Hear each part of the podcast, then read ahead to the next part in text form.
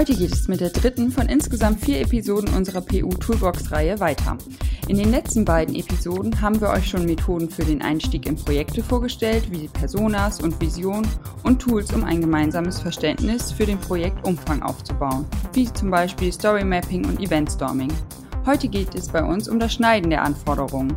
Im besten Fall habt ihr jetzt ein gemeinsames Ziel, wisst, was der Kunde will, einen groben Plan, was umgesetzt werden soll und das Backlog schon mal mit den ersten User Stories gefüllt.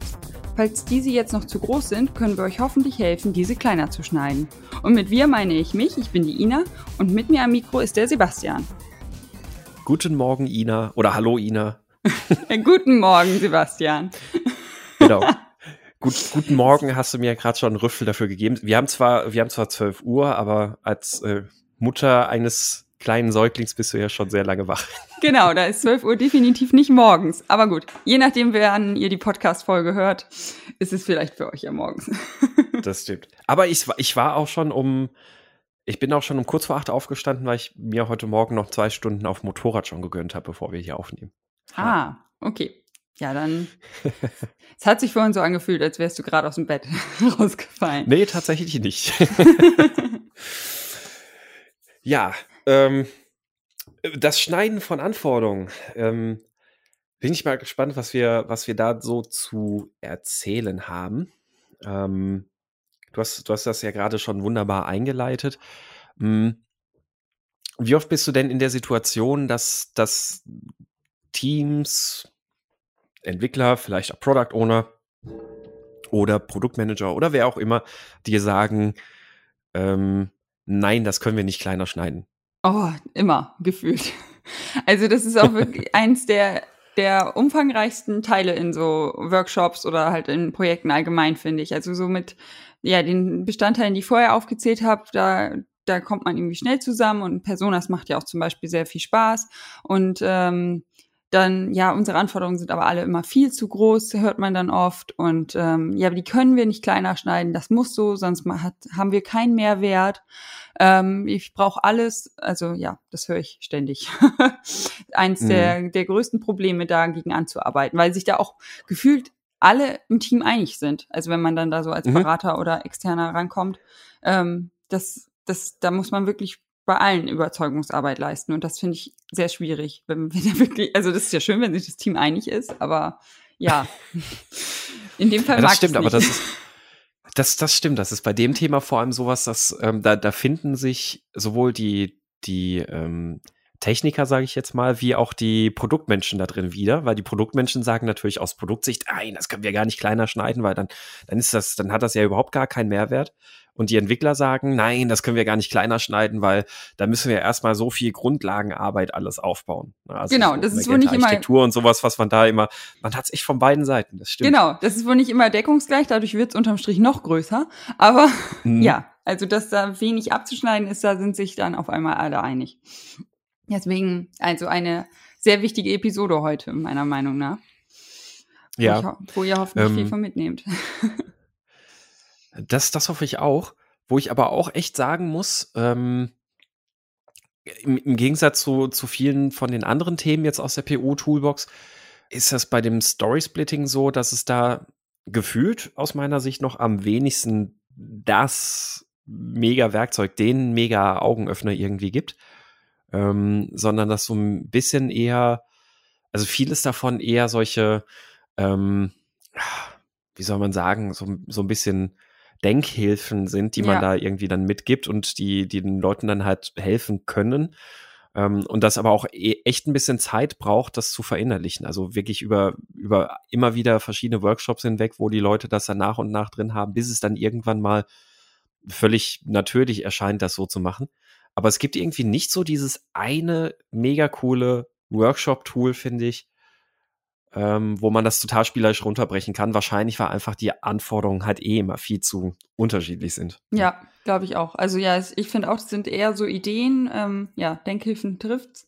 Aber also da, ja, auch ja. von meinen Kollegen her, jeder tastet sich da irgendwie ein bisschen anders ran. Ähm, aber ja, äh, ich ja, glaube auch, dass die Anforderungen auch einfach zu unterschiedlich sind, um da jetzt zu sagen, hier, so könnt ihr das aufbereiten und dann habt ihr es. Ja, genau, ja. Und das ist auch, das ist auch was, wo man, wo man als mh, Externer, als, als Berater oder als Trainer oder irgendwas, da auch ähm, wenig sehr einfach irgendwie vormachen kann. Ne? Also dann, dann hat man da eine Liste von Anforderungen. Ähm, die sind oftmals ja aber, je nachdem, welche Domäne das ist oder sowas, sind die für einen ja auch erstmal in eher so eine Art Überschriften. Also da hat man ja selbst von außen oftmals gar nicht so richtig den, den Einblick, was da im Detail so hintersteckt, wo man, wo man manchmal dann schon auch Schwierigkeiten hat, finde ich, dann zu sagen, okay, dann lass uns das doch mal so und so probieren, sondern wo man dann eher sagen muss, okay, das hier sind die Tools, jetzt probiert ihr mal und ich versuche euch dabei natürlich zu helfen, ähm, wie ihr diese Tools verwendet, aber es ist, ähm, man kann nicht einfach so ad hoc mal eben sagen, ja, okay, ah, das ist die Anforderung, ja, dann schneidet die doch so und so. Ja. Also kommt genau. selten vor. Das ja.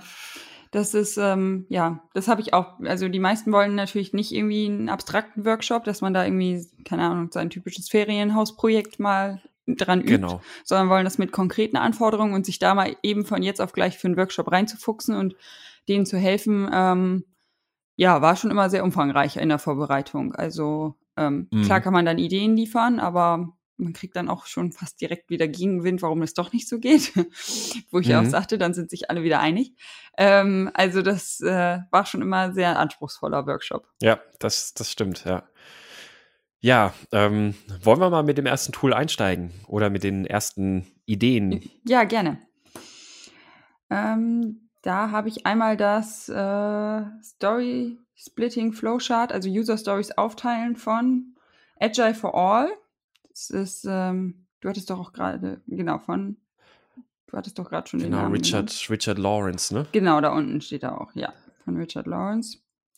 Ähm, wir haben nämlich festgestellt, eben bei der Vorbereitung, dass wir die gleiche Ideengebung haben, sozusagen. Ich als, als ja. Flowchart und du als Blogartikel war das, ne? Genau, richtig, ja. Also ihr könnt euch jetzt überlegen, was euch besser gefällt.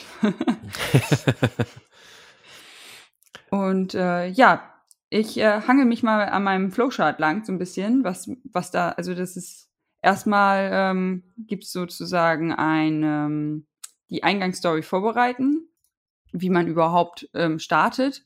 Da wird abgefragt, ob die Story überhaupt den Invest-Kriterien erfüllt. Ähm, ich weiß nicht, ob allen Hörern die Invest-Kriterien was sagen. Wollen wir sie nochmal kurz wir, nennen? Genau, können wir ja einmal kurz aufreißen. Also ähm, Invest steht für ähm, Independent, ja. äh, Negotiable, also verhandelbar, mh, mm, valuable. valuable. also sie muss einen Wert auf jeden Fall vermitteln können. Ähm, e, äh, wofür war denn E nochmal? Äh, Estimable. Schätzbar? Äh, genau, richtig. Estimable, genau, schätzbar. Ähm, dann. S steht für äh, Small. S für, für Small und T für ähm, Testable. Also sie muss testbar, ähm, sein. testbar sein. Es muss eindeutig nachvollziehbar sein, dass es so, dass es implementiert worden. Also nicht nur so, ja, man könnte, könnte man jetzt so und so sehen, sondern es muss genau. testbar sein und nachvollziehbar sein, dass es implementiert wurde und erfolgreich implementiert wurde. Genau, und am Anfang des Charts steht halt, äh, ob die Story die Inve den Invest-Kriterien ähm, äh, entspricht, außer halt small, logisch, also wenn sie schon klein wäre, dann bräuchten wir sie ja nicht mehr schneiden. Ähm, aber alles andere sollte halt gegeben sein. Und wenn das nicht der Fall ist, also wenn sie jetzt zum Beispiel ähm, nicht testbar ist oder nicht werterzeugend, dann sollte man sie mit anderen Stories kombinieren, damit, also dadurch hat man natürlich noch eine größere Ausgangsstory, aber es ist schon wichtig, dass diese einzelnen Kriterien in unserer Ausgangsstory erfüllt sind. Genau, weil, weil sonst liegt einfach die Vermutung nahe, dass, dass die Anforderung vielleicht gar nicht so richtig eine Anforderung ist, sondern vielleicht nur ein einzelner Systembestandteil oder sonst irgendwas. Und dann in genau. der Form ja auch gar keinen Sinn machen oder Sinn ergeben würde, umzusetzen. Ja. Und was ich hier nett finde an dem Chart ist auch, dass ähm, dann nochmal abgefragt wird, ähm, die aktuelle Größe, ob die jetzt äh, ein Zehntel bis ein Sechstel der Velocity entspricht. Also was ja auch aussagt, je nachdem, wie viel mein Team schafft und äh, wie lang der Sprint ist, also wie, wie die, groß die Velocity ist, so in, entsprechend muss man die Stories auch schneiden. Ähm, mhm. Weil ich finde jetzt, wenn man wirklich ein sehr großes Team hat und einen Vier-Wochen-Sprint, macht es auch keinen Sinn, da mit ähm, 50 User-Stories pro Sprint zu starten. Also es muss mhm. schon irgendwie zum Team passen. Ich hatte ja auch genau, in einer ja. der alten, andere, also Gott, in der glaube, meiner allerersten Episode, wo ich mal als Gast dabei war, ähm, erzählt, dass ich ein ganz kleines äh, Team hatte mit zwei Entwicklern und wir hatten Wochensprints. Da sind die natürlich auch deutlich kleiner, die User Stories, als wenn man dann äh, mit ja, mit sechs Entwicklern und vier Wochen entwickelt. Also das, das sollte mhm. schon zueinander passen. Sollen ja auch eine Größe haben, dass das Team überhaupt auch in der Lage ist, da zusammenzuarbeiten. Also ja. Die, die, sollen ja nicht so klein sein, dass jeder da einfach ein Fitzelchen macht und dann, dann Haken dran. Soll ja auch ein bisschen die Zusammenarbeit natürlich fördern und ähm, ja. Ja, genau. Und ich finde es halt auch sonst unübersichtlich, wenn jetzt zum Beispiel so ein, so ein Riesen-Team mhm. ähm, also mit einer hohen Velocity ganz, ganz kleine User Stories hat, dann hast du einfach viel zu viele. Während natürlich mhm. mein Team mit den ähm, zwei Entwicklern einen Wochensprint, ja, wenn du da nur eine User Story reinschiebst, super. Dann kannst du die entweder schaffen oder mhm. nicht. Also das ist ähm, auch irgendwie ein ziemlich ja. trauriger Sprint dann. Vielleicht. also das. Ähm, es gibt ja von vom, vom Scrum Guide her gibt es ja so die Maßgabe, dass das äh, User Stories, also dass, dass mindestens zwei User Stories in einem Sprint ähm, machbar sein sollen, so von der Größe und umgekehrt maximal so klein sein sollen oder mindestens so klein sein dürfen, dass immer noch sinnvoll wertvolle Arbeit damit ähm, entsteht. Und der Richard Lawrence hat ja jetzt hier in dem Flowchart dann eher so eine Daumenregel gegeben. Die Storygröße sollte so ein Zehntel bis ein Sechstel der Velocity sein. Beziehungsweise er sagt dann eben auch, dass so für sein Gefühl, für seine Erfahrungen das eigentlich immer ganz gut ist oder ganz sinnvoll ist, ähm, wenn so sechs bis zehn Stories pro Iteration umgesetzt werden. Und das genau. kann ich, kann ich auch als einen ganz sinnvollen Wert ja. sehen. Also ich würde vielleicht sogar bis so vier vielleicht runtergehen. So ab vier aufwärts ist auch schon in Ordnung. Ja, genau, ähm, wenn du wirklich so ein sechs, kleines Team hast. Genau, richtig, ja. Aber, aber sechs bis zehn, ich glaube, das, das passt grundsätzlich schon ganz gut. So als Bauchgefühl, dass man so grob mhm. startet, mhm. meistens passt das ganz gut, ja. Genau, und wenn dann diese Eingangsstory soweit vorbereitet ist, dann geht es in die verschiedenen Muster. Ähm, da hat er verschiedene Vorschläge gemacht und ähm, sagt halt zum Beispiel, dass man mit den Workflow-Schritten anfängt. Also da sollte, sollte man erstmal versuchen, das nach Workflow-Schritten zu schneiden. Ähm, ich finde, das ist auch das, was man intuitiv meistens erstmal versucht, dass man Teile mhm des Weges weglässt, also irgendwie erstmal nur den Happy Pass umsetzt und dann nach und nach ähm, den weitere Workflow-Schritte ergänzt. Und ähm, auch so Methoden wie vom letzten Mal vorgestellt, das Story Mapping bereiten das ja schon darauf vor, ähm, oder das Event-Storming, dass man dann halt auch wirklich das nach den Workflow-Schritten nach und nach umsetzt. Also das, ich glaube, das ist auch die, ja, das Schnittmuster, das man intuitiv am meisten einsetzt.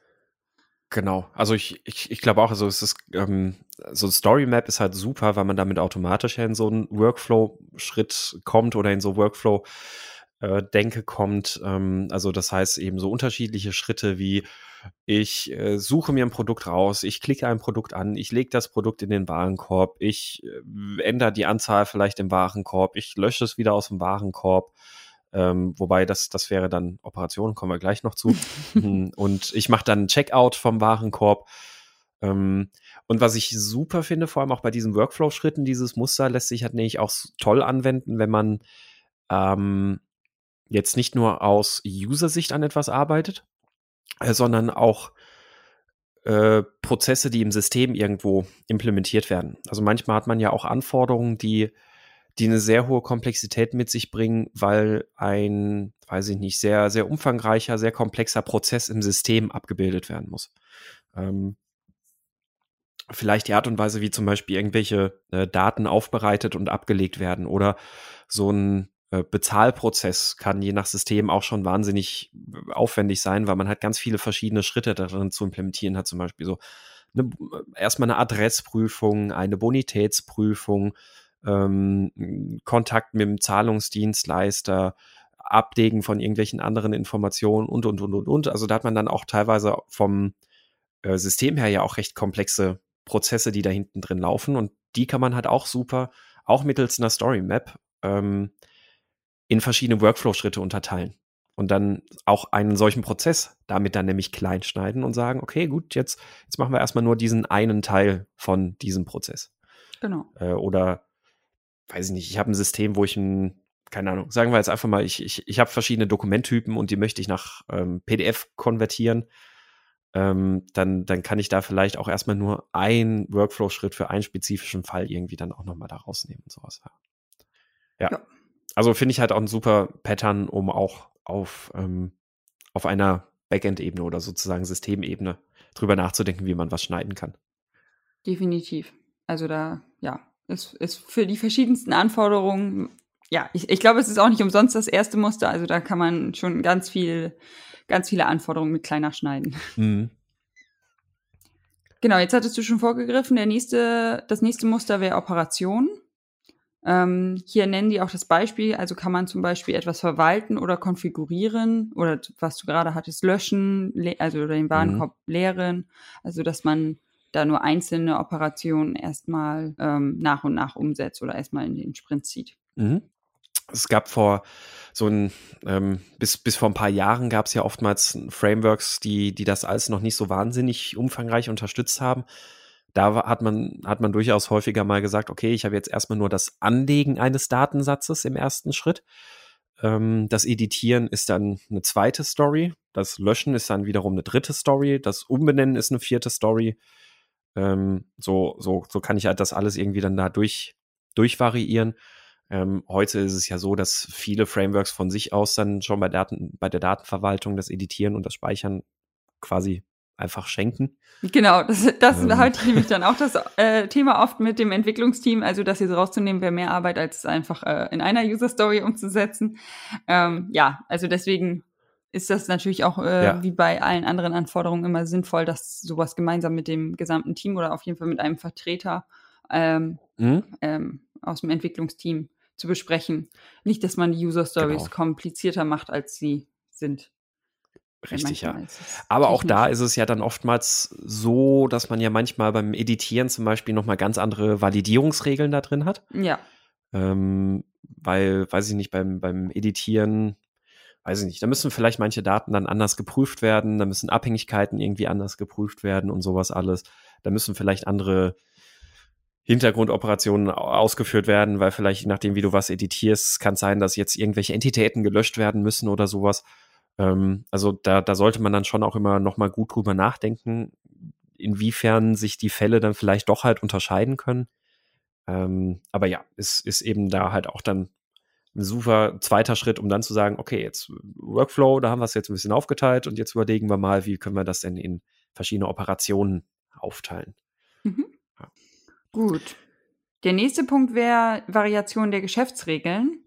Ähm, also dann aus dem, aus dem, die Anforderungen sozusagen aus dem, aus dem Business-Bereich, also welche, welche ähm, Geschäftsregeln können wir ändern. Also hier ist auch ein Beispiel genannt, flexible Datumswerte, ähm, der mehrere Variationen nahelegt. Also ich habe, wenn man jetzt zum Beispiel wieder dieses typische Musterprojekt nimmt mit dem Ferienhaus, dass man ähm, am Anfang, wenn man jetzt ein Ferienhaus sucht, nach einem konkreten Datum sucht und er später ergänzt, dass man vielleicht plus minus zwei, drei Tage beim, äh, beim, also beim Anfang und beim Ende der Reise ergänzt, ergänzt. also, dass man ja nicht komplette Suchalgorithmen von Anfang an etabliert. Mhm. Genau, ja. Das ist auch, auch ein super Beispiel, finde ich dann eben dieses, ähm, ja, Suche nach einem Ferienhaus oder Suche nach Flügen oder sowas. Und ich erstmal suche ich einfach nur ganz stumpf nach Datum von bis.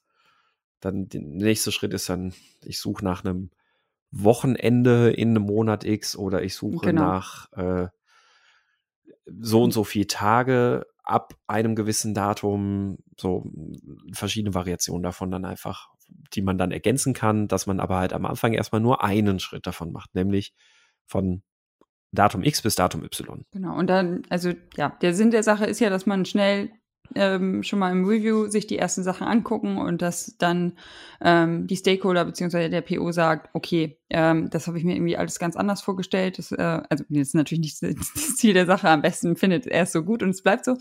Aber ähm, falls er dann noch Änderungswünsche hat, dass man da nicht alle Variationen auch noch mit äh, umändern muss, sondern halt nach dem ersten Wurf schon direkt was anpassen kann.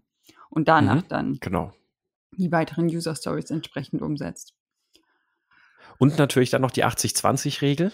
Ja. Ne, die, die sagt ja, dass das meistens mit einem kleinen Teil des Aufwands der Großteil des, des ähm, Wertes geliefert wird und das ja in so einem Fall auch, ähm, wenn ich erstmal überhaupt die Möglichkeit habe, nach einem Datum zu suchen, ähm, dann ist der wichtigste Value schon geliefert. Dann bin ich in der Lage zu buchen. Ähm, alle weiteren Aufwände, also so nach flexiblen Daten, nach Plus-Minus-Daten, also ja, such mal in dem, dem Datum mit äh, plus-minus drei Tage oder such mir mal Wochenenden in einem gewissen Monat und sonst irgendwas alles oder eine Reise von x Tagen in einem gewissen Zeitfenster. Die, das sind ja Sachen, die teilweise schon eine relativ hohe Komplexität haben, aber jetzt nicht noch den großen zusätzlichen Business Value bringen. Weil die Buchung an sich habe ich vorher schon ermöglicht. Ja, genau. Gut, kommen wir zum nächsten Muster. Das wären Variationen der Daten. Ähm, also zu hinterfragen, ob die Story mit den gleichen, ähm, die gleichen Dinge mit unterschiedlichen Daten macht. Und dann nehme ich natürlich erstmal nur die eine Menge der Daten und ähm, setze das, setz das in der ersten User Stories um. Mhm. Ähm, jetzt fehlt mir gerade ein Beispiel. Also ich habe äh, ich habe ich hab da ein ganz gutes Beispiel, das hatten wir mal äh, bei einem Kunden, die, ähm, die haben so äh, Kassensysteme ähm, äh, oder ja, hat mit, mit äh, Kassensystemen gearbeitet. Und ähm, da ging es dann äh, um die Erfassung, eine digitale Erfassung der Belege, die aus diesen Kassensystemen kommen. Also das ist noch so vom, vor ein paar Jahren gewesen, wo Digitalisierung noch nicht das große Thema war. Ähm, und die haben halt über viele Filialen deutschlandweit hinweg, haben die alle immer so ein bisschen unterschiedliche Kassensysteme und dementsprechend sahen die äh, Bons, die da rauskommen äh, an der Tankstelle, halt auch immer komplett anders aus. Ja. Also die, die, die eine Tankstelle, da sieht der, der Beleg dann so aus, bei der anderen Tankstelle sieht der Beleg so aus und, und, und, und, und. Ähm, was sie aber trotzdem brauchten, war eine Erfassung von ähm, den wichtigsten Daten, die halt auf diesen Bonds draufstehen.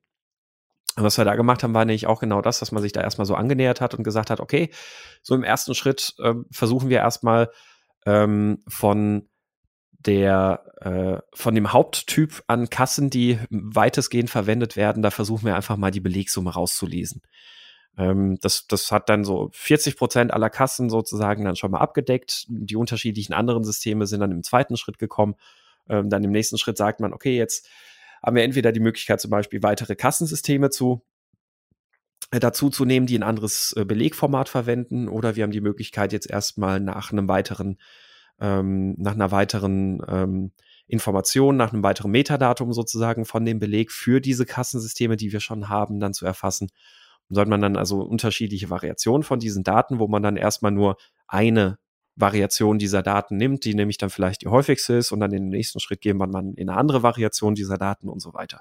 Ja, perfektes Beispiel. Genau. Gut, ähm, das nächste Muster ist äh, Variation der Schnittstellen. Ähm, da gibt es einmal, ob man einfach die komplexe Schnittstelle, an die man sich ähm, anbinden möchte, ob es da eine simple Version von gibt. Also, dass man die Daten irgendwie andersweitig ähm, in seine Anwendung bekommt und vielleicht die komplexe Schnittstelle später anbindet. Oder ähm, dass man dieselben Daten aus unterschiedlichen Schnittstellen bekommt und dann auch äh, sich erstmal nur auf eine Schnittstelle konzentriert und nicht in einem, in einer Anforderung alle Schnittstellen gleichzeitig anbindet.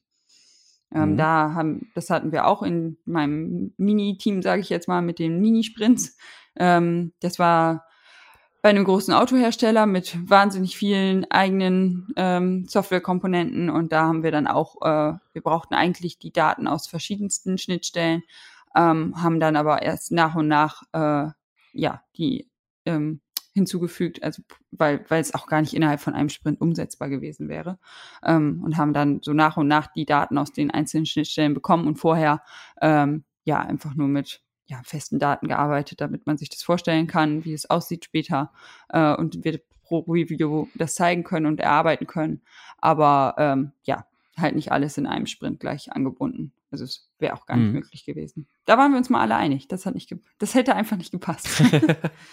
das hätte einfach nicht gepasst. ja, das äh, waren schon sehr komplexe Schnittstellen, also und auch nicht so gut dokumentiert und ähm, das war schon ein Akt, da sich anzubinden. Mhm. Die Entwickler ja. haben sehr viel geflucht. das das glaube ich, ja. Also vor allem, ja, genau. Also man, man muss sich dann halt überlegen, also will ich die Schnittstelle jetzt, jetzt schon so als eierlegende Wollmilchsau einfach machen, dass sie mit diesen Fällen und mit diesen Fällen und Ja. mit den Daten und den Daten und sonst was allem umgehen kann oder ob ich halt erstmal sage, okay, es ist jetzt ähm, für erstmal nur genau diesen einen Fall brauche ich nur genau diese, diese drei Daten hier, die da mit reingeliefert werden müssen und das, das alle weit, alles weitere kommt dann in der nächsten Ausbaustufe dieser Schnittstelle. Genau. Gut, dann haben wir äh, als nächstes Muster den größten Aufwand. Ähm, gibt es eine naheliegende Aufteilung aller Stories, ähm, die gleich schwer zu implementieren sind, unabhängig davon, mit welcher man anfängt.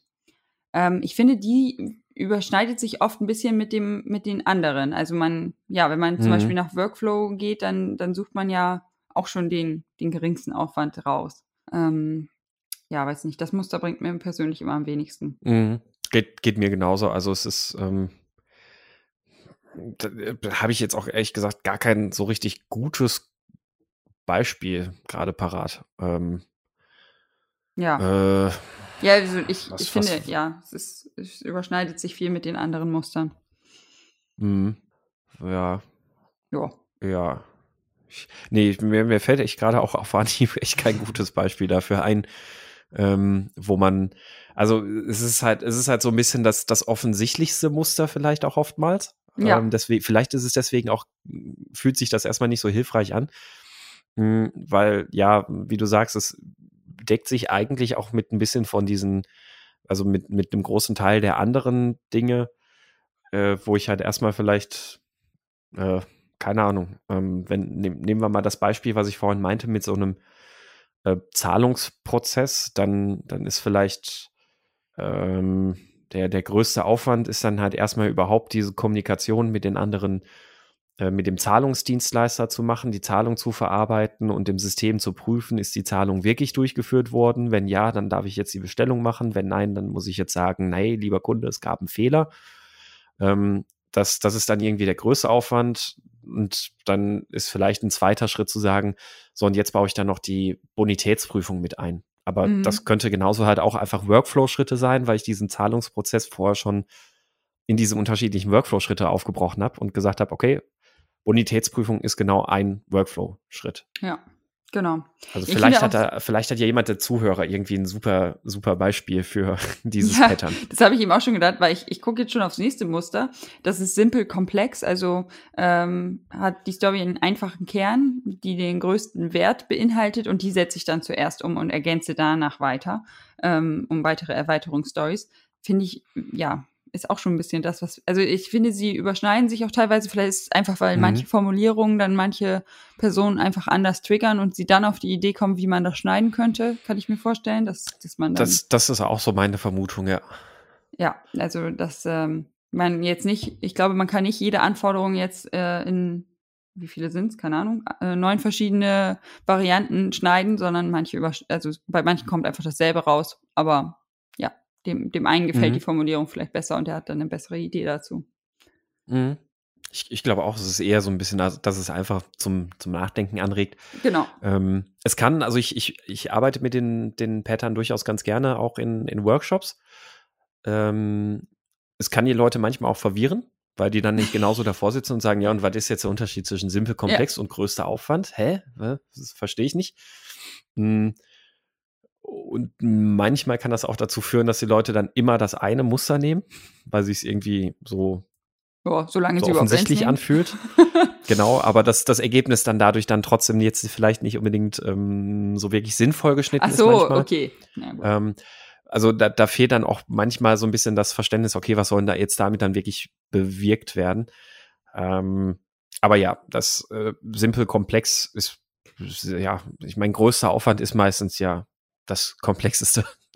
nicht, nicht zwingend, aber äh, meistens ja schon irgendwie. Deswegen ja, ist äh, auf jeden Fall sehr ähm, naheliegend. naheliegend, ja. Ja. Also vielleicht hat da ja jemand ein super Beispiel dafür. Ähm, dann würden wir uns freuen, das nochmal zu hören. Gut, und dann ähm, eins, also ich sage jetzt mal, das letzte Muster, was man wirklich anwenden kann, ist ähm, Performance nachlagern. Also, dass man erst die äh, funktionalen Anforderungen umsetzt und dann die nicht funktionelle Anforderung Performance einfach zurückstellt, finde ich persönlich aber sehr, sehr schwierig. Ähm, weil, mhm. also wenn man das dann macht, ähm, im Review oft kommt, ähm, ja, nee, das habe ich, also diese nicht funktionelle Anforderung halt nicht ausgeblendet werden kann von vielen Stakeholdern und sie es dann schon mhm. direkt doof finden. Aber ja, es hängt vielleicht vom Team ab. Also, und was man, ja. für welchen Leuten man das dann zeigt. Also es ist, ähm, Performance-Nachlagern ist, finde ich, einfach eine explizite Form von technischer Schuld, die man da aufnimmt. Ja. Ähm, wenn man das macht, dann sollte man sich halt sehr genau, genau darüber bewusst sein, dass es halt Schulden sind, die verzinst zurückzuzahlen sind.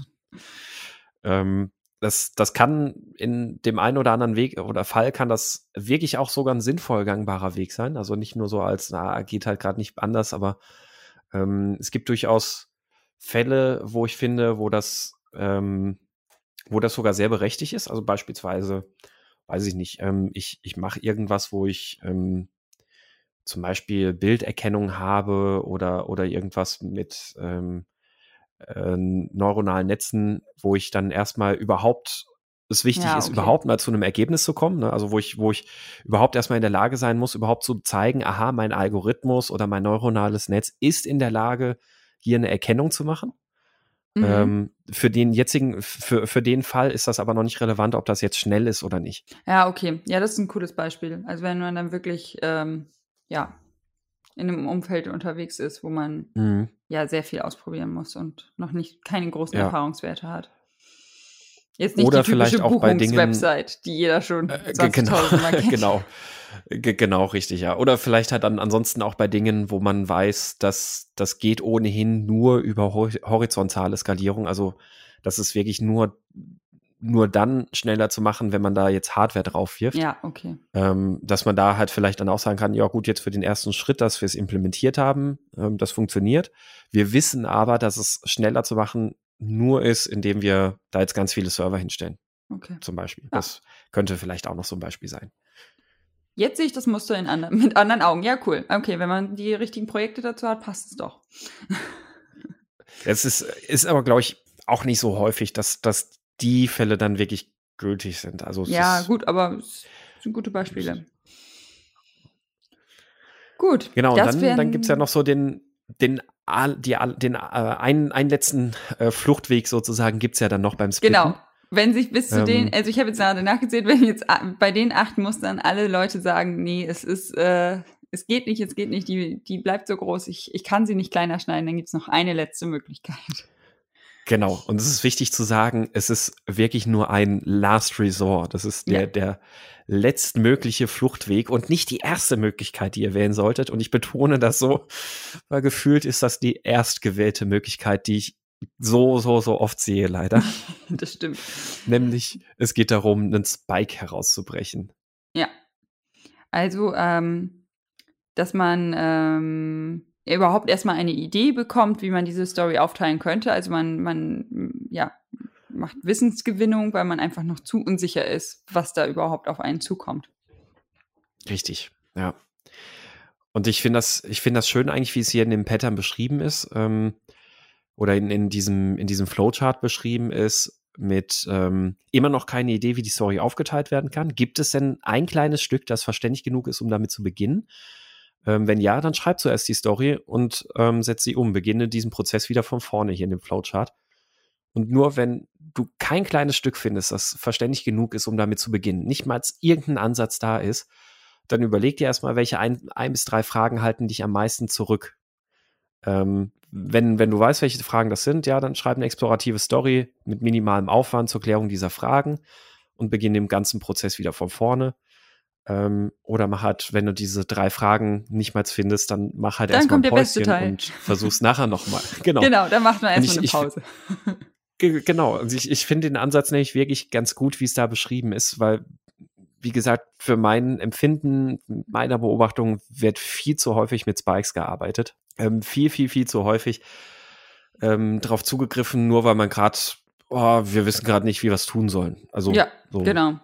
Ich, ich unterstelle jetzt bewusst ein bisschen, ah, wir haben gerade keine Lust, uns darüber einen Kopf zu machen. ähm, oder das jetzt so genau aus, auseinanderzubrechen und alles.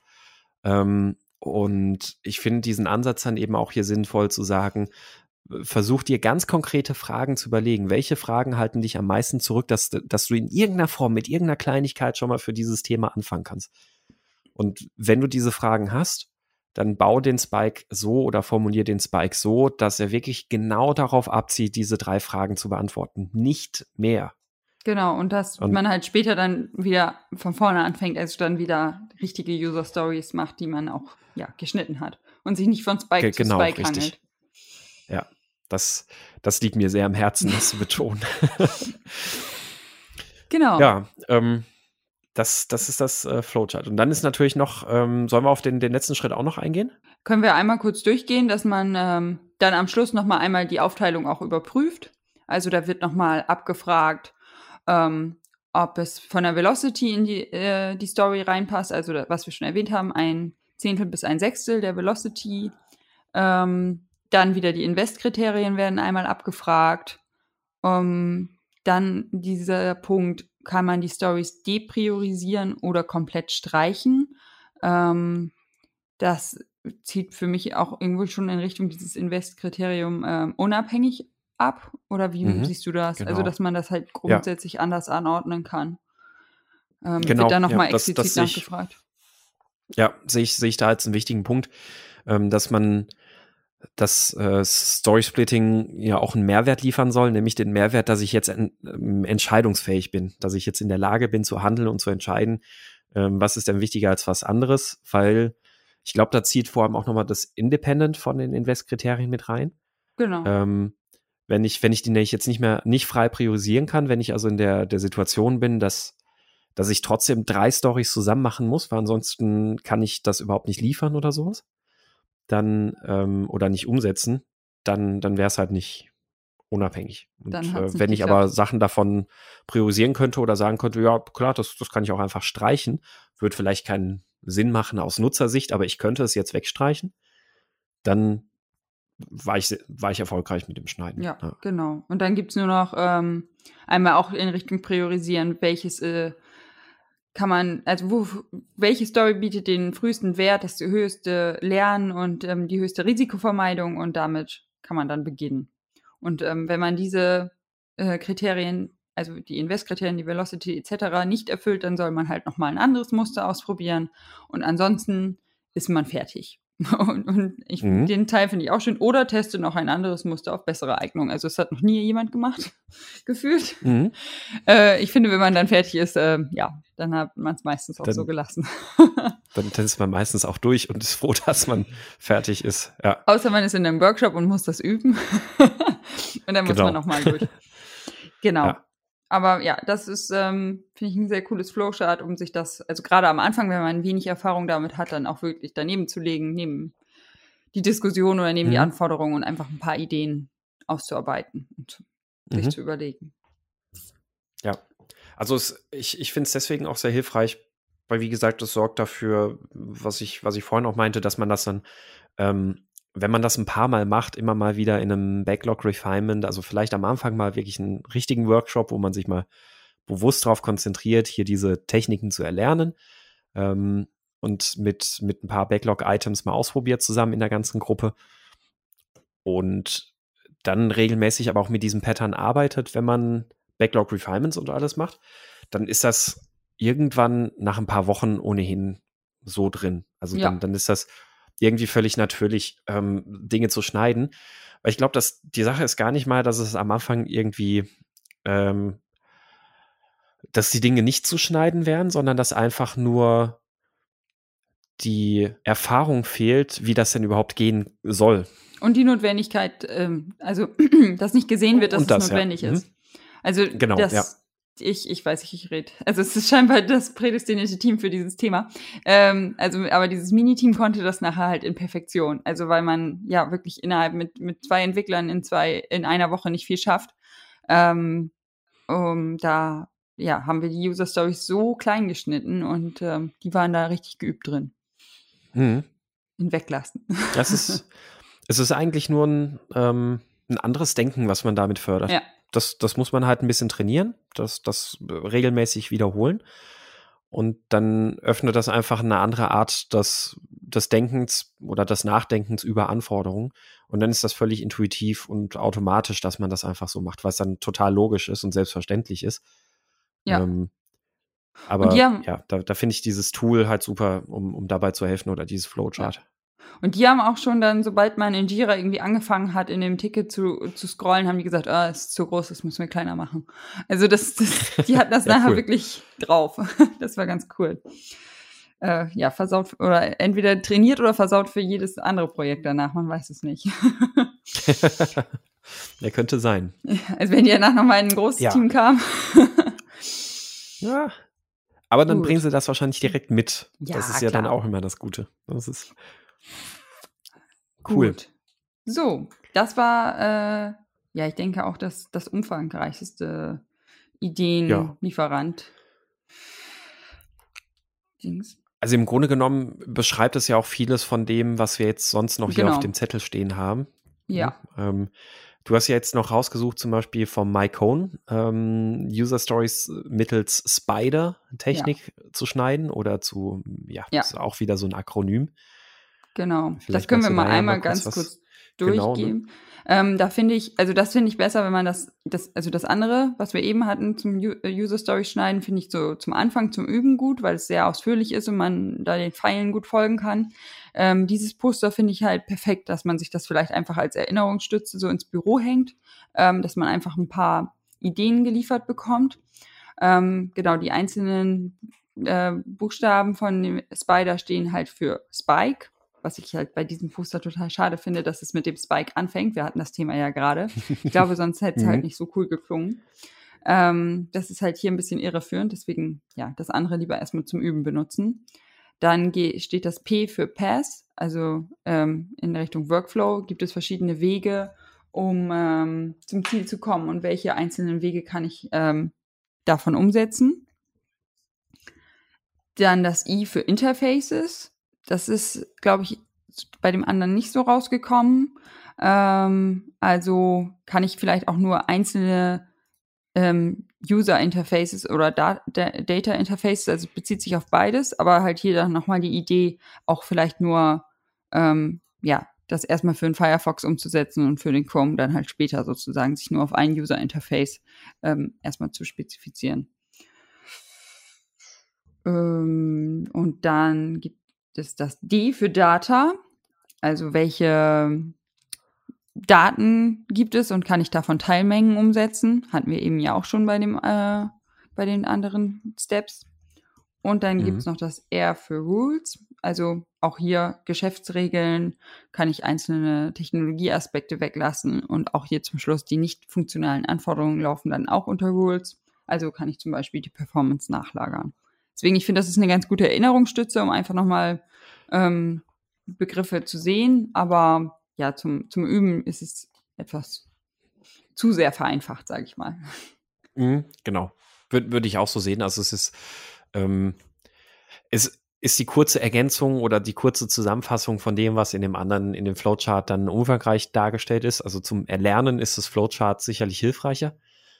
Ähm, und so als, ja, ähm, wie sagt man, als äh, Denkhilfe, als, als Denkstütze ist das beide auf jeden Fall ganz cool. Ja. Und ja, das glaube ich, es deckt sich universell.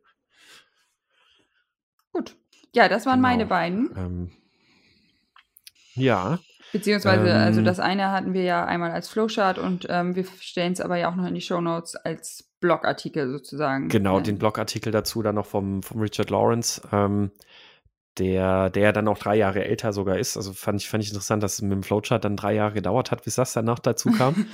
ähm, genau, und dann äh, Dominik hatte, Dominik ist ja jetzt gerade krank leider, äh, der hatte da noch was ergänzt, ähm, nämlich zwei Sachen, zwei Links, einmal Breakdown Technical, Technically Complex User Stories von Agile 42 und äh, was sie, was sie im Grunde genommen da äh, beschreiben ist, wenn man ähm, also wir haben ja jetzt viel auch über die äh, klassische User-Story-Sicht gesprochen, ähm, aber auch gesagt, Story-Mapping lässt sich ja auch genauso gut, also diese Workflow-Schritte schneiden nach Workflow-Schritten, lässt sich ja auch genauso gut zum Beispiel für m, hm, technische Prozesse auch durchaus verwenden.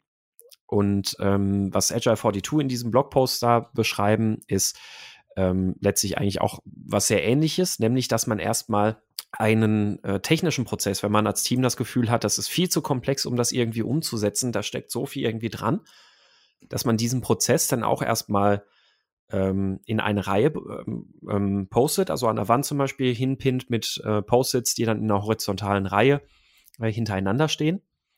Und ähm, dass man die einzelnen Schritte dann versucht erstmal so ein bisschen zu gruppieren und dann sich überlegt, in welchem, in welchem dieser Schritte, dieser technischen Prozessschritte steckt denn jetzt wirklich der, der eigentliche Wert? Also wo, wo passiert jetzt wirklich die, die Magie und welche dieser Schritte sind eventuell auch erstmal überspringbar, weil sie vielleicht nur zusätzliche Sicherheit erstmal nur mitbringen. Also zusätzliche Sicherheit im Sinne von ähm, Redundanz. Wir gehen sicher, dass im Fehlerfall die Daten nicht verloren gehen oder sonst irgendwas. Das sind ja Sachen, wo man dann durchaus sagen kann, für einen allerersten Schritt, für eine allererste Implementierung, damit wir überhaupt erstmal wissen, ob es funktioniert, würde das auch ohne, ohne Fehlerhandling sozusagen laufen.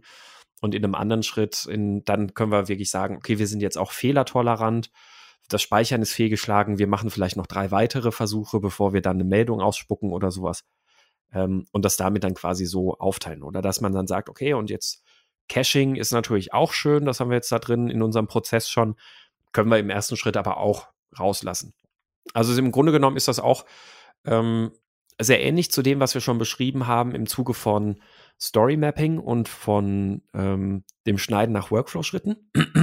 Nur eben hier auch nochmal ganz bewusst drauf bezogen, ähm, bei einem Team, das vielleicht irgendwie Schwierigkeiten hat, sich jetzt vorzustellen, wie sie was technisch runterbrechen können, diesen Prozess eben auch auf eine technische Art und ja. Weise dann wirklich mal aufzuarbeiten, zu visualisieren und dann eben halt genau die einzelnen Elemente davon zu finden und zu sagen, so was können wir denn jetzt erstmal da rausschneiden und was davon ist das, was wir aber auf jeden Fall brauchen, damit wir überhaupt in der Lage sind, das zu tun. Genau. Genau. Das ist dann und, so das ähm, typische Template für die Teams, die sagen, das ist alles viel zu technisch und das brauchen wir als Grundlage, sonst, äh, also danach genau. können wir irgendwann mal ja. die Anforderungen nach dem anderen Chart schneiden. Genau, richtig. So, und dann ähm, hat Dominik noch was verlinkt und zwar ähm, beziehungsweise hingeschrieben. Da bin ich mir jetzt noch nicht sicher, ob das, ob ich da das richtige Ergebnis sozusagen habe. ähm, und zwar fünf Tipps für gute User Stories äh, von äh, Thomas und Angela, Angela Thomas und Angela Hathaway. Ähm, Scheint ein Buch zu sein, oder? Das, äh, das ist jetzt eine gute Frage. Wir sind jetzt quasi, wir machen jetzt so eine Art PowerPoint-Karaoke wahrscheinlich ähm, ich weiß es nicht. Ähm, das, nee, das Buch von dem war ja Writing Effective ja, User Stories. Ähm, das das, das kenne ich sogar. Äh, Habe ich aber ehrlich gesagt nicht gelesen. Ich, ich kenne das nur, ich kenne das nur so von, von Amazon. Ähm, ja, äh, da, da wir jetzt gerade nicht wissen, was da der ultimative Tipp dahinter ist, ähm, können wir gerade nur im Dunkeln stochern wir packen einfach mal das Buch in die Show Notes und äh, Dominik wird uns auf jeden Fall noch den Link ergänzen und dann packen wir natürlich auch den Link dazu noch in die Show Notes, ähm, dass, dass ihr das auf jeden Fall nachschlagen könnt, was, was damit gemeint war. Fünf Tipps, gute User Stories zu schreiben. Schön wäre jetzt, wenn die Hörer uns dann erzählen, was, was damit gemeint ja. war. Mal gucken. Wir wahrscheinlich, wahrscheinlich, wenn wir den Link dann irgendwo sehen, dann, dann werden wir wahrscheinlich auch denken, ja. ach, klar, okay, ja, kennt man. Hm ja, wir haben jetzt in der Vorbereitung nicht dran gedacht, uns das noch anzugucken, weil Dominik hat kurzfristig leider ausgefallen ist, krankheitsbedingt. Aber deswegen, wir werden es in den Shownotes nachreichen. Ja. Gut. Schön. Das ja, so viel, Tipps, so ne? viel zu unseren. Wir haben die genau, gar nicht in die Toolbox Tipps. getan. Das müssen wir noch tun. oh, oh ja, stimmt. Genau. Machst du die Toolbox auf? Ja. Und dann. und dann machen wir sie rein.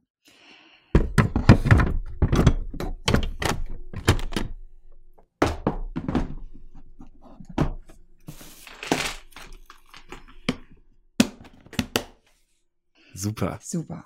Ja, ähm, ja, es ist, wie gesagt, also wie vorhin gesagt, ich glaube, es ist halt eher so eine Art Hilfestellung, jetzt nicht die, das, das ultimative eine Tool, wo du sagst, aha, so ist es, sondern man muss halt schon durchaus viel Transferleistung erbringen, ähm, um, um die Sachen auf seine eigenen ähm, Stories anzuwenden. Äh, aber ja, das, dafür hilft es, finde ich, gut, das zu erlernen. Ja, und das dann irgendwann intuitiv machen zu können. Ja. Gut. Ja, da würde ich sagen, kommen wir zu den Picks der Woche, oder? Gerne. Der Pick der Woche. Magst du den Anfang machen? Was, hast, was hast du gepickt? Ich habe ähm, das Decision Poker von einem Kollegen gepickt. Ähm, ich glaube, die meisten kennen das Delegation Poker, also wo man mhm. Ausspielt, ähm, welchen Grad der Selbstorganisation das Team hat, also welche Entscheidungen im Team liegen und welche außerhalb des Teams und genau, wie weit das abgesprochen werden muss, beziehungsweise informiert werden muss. Und ein Kollege hat jetzt ein Decision Poker entwickelt, ähm, wo ähm, es nicht darum geht, wie weit das im Team drin ist und oder von jemand anderem übernommen wird, sondern die Art der Entscheidung. Also machen wir einen Mehrheitsentscheid, ähm, also eine Abstimmung zum Beispiel, oder soll das ein Konsens sein? Also wirklich, dass alle einverstanden sind mit diesen Entscheidungen zu dem Thema. Dann gibt's noch sowas wie Widerstandsabfrage, also ähm, ja, wer hat, wer hat den geringsten oder welche Entscheidung hat den geringsten Widerstand oder auch einfach eine Einzelentscheid. Wir wählen eine Person und die entscheidet das, ähm, trifft alle Entscheidungen zur Architektur zum Beispiel. Und ähm, ja, da sind noch einzelne, äh, noch verschiedenste Beispiele in diesem Kartendeck und ähm, dann spielt man das so ähnlich wie Delegation Poker, dass man halt sich diese Beispiel wie jetzt Architekturthemen vornimmt und sagt, ja, die wollen wir auf die und die Art entscheiden. Also immer per Abstimmung oder immer informierend und ähm, ja, das hilft hoffentlich für Transparenz, wie man überhaupt erstmal zu einer Entscheidung kommt. Das finde ich cool. Also vor allem einen Raum dafür zu schaffen, darüber zu diskutieren, warum wir glauben, wir brauchen ein gewisses Abstimmungsverfahren. Genau. Also, also, also ja. welches wir jetzt glauben sinnvoll ist. Ja, ich glaube, dass man da sind erstmal Ansätze dadurch aus dem systemischen Konsensieren mit dabei. Ja, also dass das man, ich glaube, auch damit erstmal anzusprechen. Verschiedene Abstimmungsverfahren kennenlernt und ähm, dann halt, ja, wie du schon sagst, den Raum erstmal gibt, das auch diese Entscheidung zu treffen, wie wir Entscheidungen treffen wollen. mhm. Ja, weil manchmal hat man ja so als, als ähm, Moderator oder als Scrum Master geht man manchmal vielleicht ein bisschen leichtsinnig davon aus, dass, dass man glaubt, ah ja, das ist ja, das ist ja, ein, das ist ja gar kein Thema. Ne? Und da, dass man einfach sagt, oh komm, da, da, da können wir jetzt einfach eine Mehrheitsabstimmung oder sonst irgendwas machen. Ähm, wo man dann aber erst feststellt, ach, das ist eigentlich ein hochsensibles, weil historisch belastetes politisches Thema, ähm, wo es irgendwie sinnvoll wäre, dann eher zu konsensieren oder irgendwas. Genau. Ähm, von daher finde ich, finde ich das cool. Ja, gute Idee. Cool. Schön. Ja, ähm, mein Pick der Woche ist ein Buch. Ich kann es inhaltlich noch nicht unbedingt empfehlen, das weiß ich noch nicht. Ich habe es mir, ich mir runtergeladen und gerade erst angefangen zu lesen. Ähm, aber ich fand es sehr, sehr spannend in aktuellen Zeiten, weil ich weiß nicht, wie es dir geht und wie es euch Zuhörern auch geht. Es ist oftmals so, dass man sich gerade äh, ähm, dass mich das manchmal schon sehr belastet, äh, darüber nachzudenken, wie viel man mit Verschwörungstheorien und allem konfrontiert ist. Und ähm, auch, auch einem gewissen Menschen, der, der sich äh, Präsident schimpft und was, was der so für Dinge macht. Da fand ich es einfach interessant, dieses Buch, auf das ich gestoßen bin vom Titel her und äh, die ersten Seiten, die ich gelesen habe, die klangen jetzt auch interessant, nämlich mit Ignoranten sprechen. Mhm. Wer nur argumentiert, verliert. Ähm, und äh, ja, in dem Buch soll es ein bisschen darauf gehen, ähm, wie man ähm, äh, ja, wie man, wie man vielleicht in solchen Situationen auch kontern kann und die Leute auch durch, durch Gegenfragen beispielsweise eher dazu bewegen kann, dass sie, ähm, dass, dass sie selber ähm, über, über das nachdenken müssen, was, was sie gerade von sich geben ähm, anstatt zu argumentieren und damit, ähm, damit eigentlich einfach nur eine weitere Front für Gegenwind wieder zu öffnen. Ähm, genau, deswegen das äh, Buch empfehle ich mal, Peter Modler mit Ignoranten sprechen, wer nur argumentiert, verliert. Klingt spannend. Ich habe heute, oder nee, ja. heute nicht, ich habe letztens bei Twitter irgendwann so als Aufwachfrage gelesen, was würdest du tun, wenn du äh, mit Trump äh, eine Stunde in einem Raum verbringen würdest. Also da muss man scheinbar dieses Oh. Vorher gelesen haben. Und dann kann man. Oh, okay. Also die meisten haben drunter geschrieben, äh, sie würden die Tür suchen. Ähm, aber ja, vielleicht hilft dieses Buch, die Stunde anders zu nutzen. Ja, das äh, könnte sein, ja. Ja, cool. Ähm, genau, kommt, kommt dann natürlich auch in die Shownotes. Äh, ja, dann würde ich sagen, sind wir durch für heute, ne? ja, cool. Dann, ähm, Dann haben wir nur noch äh, eine weitere Folge jetzt zum Thema äh, Product Owner Toolbox. genau, dann als nächstes kommt, was hatten wir? Ich habe ähm, priorisieren. Priorisieren. Das, das wird ein spannendes Thema. Ich glaube, da haben wir, da haben wir einen großen, bunten Strauß an Ideen, äh, die wir, die wir in die PO-Toolbox packen Genau. können. Ja, und da wird es auch schon wieder, das, das ist nämlich, das sind nicht nur Ideen, da, da wird es wieder konkreter, finde ich. Genau, da gibt es wieder ganz konkrete Tools, die man anwenden kann, die einem da weiterhelfen. Ähm, interessante Konzepte, glaube ich, auch mit dabei. Mhm. Also wird, es wird mit Sicherheit ein interessantes Thema werden. Da bin ich sehr gespannt. Ja. Cool. Cool. Dann bis bald. Dann wünschen wir euch jetzt, genau, noch einen schönen Tag, Abend, Morgen oder was auch immer. Und wie immer gilt natürlich, dass ihr euch, dass ihr uns auch Themenvorschläge senden dürft, dass ihr uns äh, kommentieren und kritisieren dürft, auch auf iTunes und Co. Gerade da freuen wir uns über äh, Rezensionen. Und ähm, ihr dürft auch sehr gerne in unseren Slack-Channel kommen, dort fleißig mitdiskutieren, mein Scrum ist kaputt.de slash Slack. Und äh, ja, bis dahin, macht's gut, auf Wiederhören. Tschüss.